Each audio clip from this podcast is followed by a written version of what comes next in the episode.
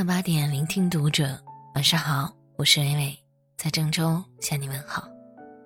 今晚要和你分享的文章来自于甜茶。凌晨四点，他去世了。二月二十三号早上四点多，我老婆往生了。纪录片开始，这是第一句台词。林先生出现在镜头前。有时候是，我真的太疏忽他了。我老婆她是一个很好的女人。她去世后，晚上很少梦到她，仅有一次梦到。朋友在旁搭腔：“他在世的时候，你们感情太深了，现在他不愿来打扰你。”林先生一时无言，只是笑笑。镜头再转。换了房间，林先生坦白：思念的心情会随着时间而消失，没有一个人是例外。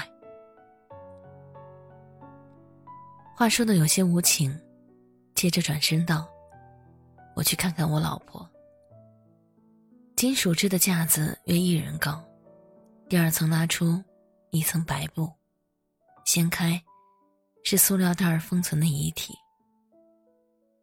林先生轻轻的唤他老婆，接着开始讲一些家里琐事。最近跟女儿的关系缓和了许多，觉得儿子去考消防也很好。又絮絮道：“老婆，你做了一件我觉得是天方夜谭的事儿。”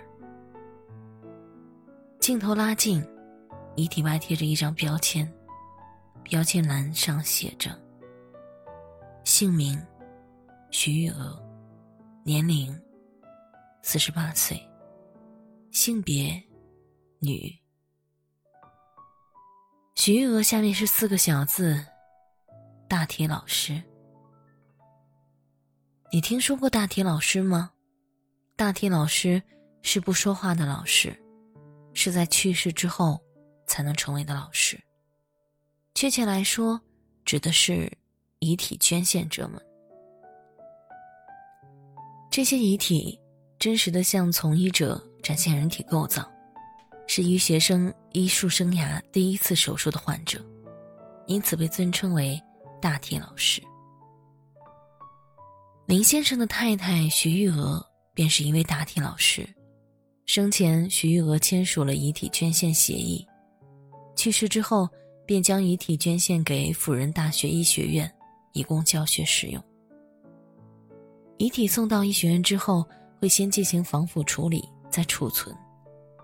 储存的这段时间，林先生经常开车长途北上探望。他总爱一遍又一遍的喊他老婆。喊这两个字的时候，声音要比平常温柔许多。什么都要给他讲一讲，听一听。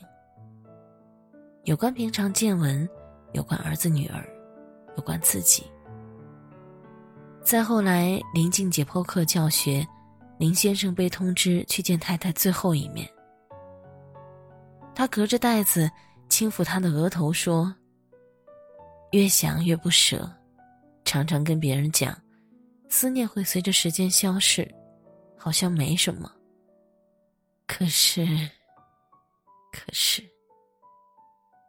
再也讲不下去了，手指打颤，泣不成声。”若说死亡是第一次告别，这便是第二次。要对徐玉娥遗体进行解剖的医学生与林先生有次对话。林先生带了太太生前的照片给他们看，很多是他拍的，单人照、全家福。他兴冲冲的给学生们讲照片上的趣事，又忽然定住，半天说不出话来。过了一会儿，只能连说：“对不起。”着急去抹眼里的泪。林先生有次问女儿：“妈妈现在是去哪里了？”女儿想了想，回道：“应该是不错的地方吧。超脱肉体，去往不错的地方。”另一边，解剖课上，教授带着学生认知人体构造，观察病灶。遗体生前所患的肿瘤，曾经经历过的化疗手术痕迹明显。以无言来授课，以肉身为教材。这是徐玉娥在人世做的最后一件事儿。林先生也早已签订了遗属捐献协议，想陪一陪他，走一走他走的路。这段故事被记录在影片《那个静默的阳光午后》中，英文名为《The Silent Teacher》，翻译过来无语两世。二零一七年有一部短片，就叫《大体老师》，聚焦的是上海嘉定区一户寻常人家。家中老母亲生了重病，想要在死后将遗体捐献出去。志愿者带来捐献仪器过来，二儿子却不让，说受不了母亲死后有人再在他身上用刀划，说要自己给母亲买一块好墓地。大儿子认为，尽孝。就是听从母亲的意愿。小女儿是医生，从中调和其实也两难。中国人讲究入土为安，最后的孝道便是将父母安置好。想法已根深蒂固，这坎儿在心上难迈。三个子女都曾单独的跟睡着的母亲说过话，不认可，不理解。片子很短，不到十五分钟，却拍得极好。有一组镜头，大儿子去了一所学校，在教室里坐了很久。结尾呼应，这所学校正是母亲捐献遗体的学校。大儿子在那想了什么，不得而知。但更像一种纠结之后的接受与释然。捐献协会的志愿者带着协议来了几次，这件事儿最终怎么谈妥的，片里没有明说。答案藏在外孙女懵懵懂懂说的那句：“外婆好有勇气。”这份勇气，这份魄力，最后传递给了子女。不论子女多大年纪，最后的最后，老母亲还是做了这个家里的主心骨。也为自己的身体做了最后的处置。大体老师根据真人真事儿改编，同样的故事还有。北京大学医学部已故院长马旭自愿捐献遗体，为医学教学所用。我是老师，死了之后想继续当老师，这是他的心愿。二零一一年。为了悼念大体老师，北一解剖楼的告别厅内特意设立了纪念墙。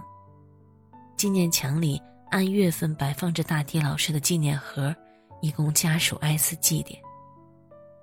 现今摆放的纪念盒已超六百个。就在今年年初，在一个特殊的地方，还有二十八人成为了大体老师。武汉姑娘阿珍。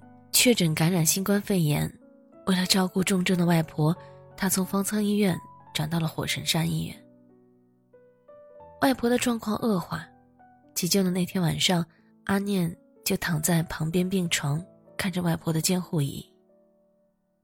外婆陷入昏迷，阿念内心煎熬，唯一能做的便是紧盯心跳等各项数据，直到心跳变成了一条平直的线。如遭重击，来不及悲伤，眼下还有件重要的事情要做。曾经外婆就有捐献遗体的想法，还曾问到，到哪里去填遗体捐献的表？当时家人跟他开玩笑说：“你的年纪大，器官别人都用不上了。”阿念的妈妈也极力劝阻，其实是觉得，若不能给老人送终，视为不孝。阿念回忆当时，我没想到妈妈会主动提出。传染病遗体需要在二十四小时内火化，在苦等急救结果却闻噩耗时，需要在第一时间签下同意捐献书。可能因为没睡或者内心波澜，那天握笔的手一直在发抖。后来阿涅得知，他们家是火神山医院第一例主动捐献遗体的家庭。也正是因为有了这第一例，才有了后续的第二例、第三例。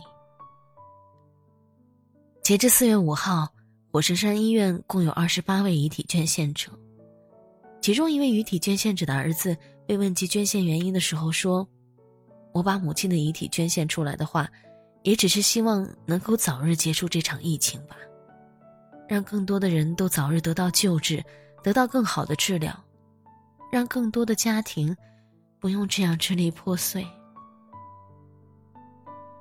说着说着，这个成年的大男人便染上了哭腔。他自己饱尝悲苦，不愿再看到有人和他一样。中途也有本已做好捐献决定，最终却放弃的家庭。他们有自己的挣扎、纠结、两难，理解也心疼。就像安念说的，捐献后，他的妈妈内心也是愧疚、痛苦与欣慰交织着。疫情爆发的突然，情况也特殊。临走的时候，逝者的家人都不在身边，不管是对逝者，还是对逝者亲属，没能相伴走最后一段路。都是最大的遗憾和痛苦。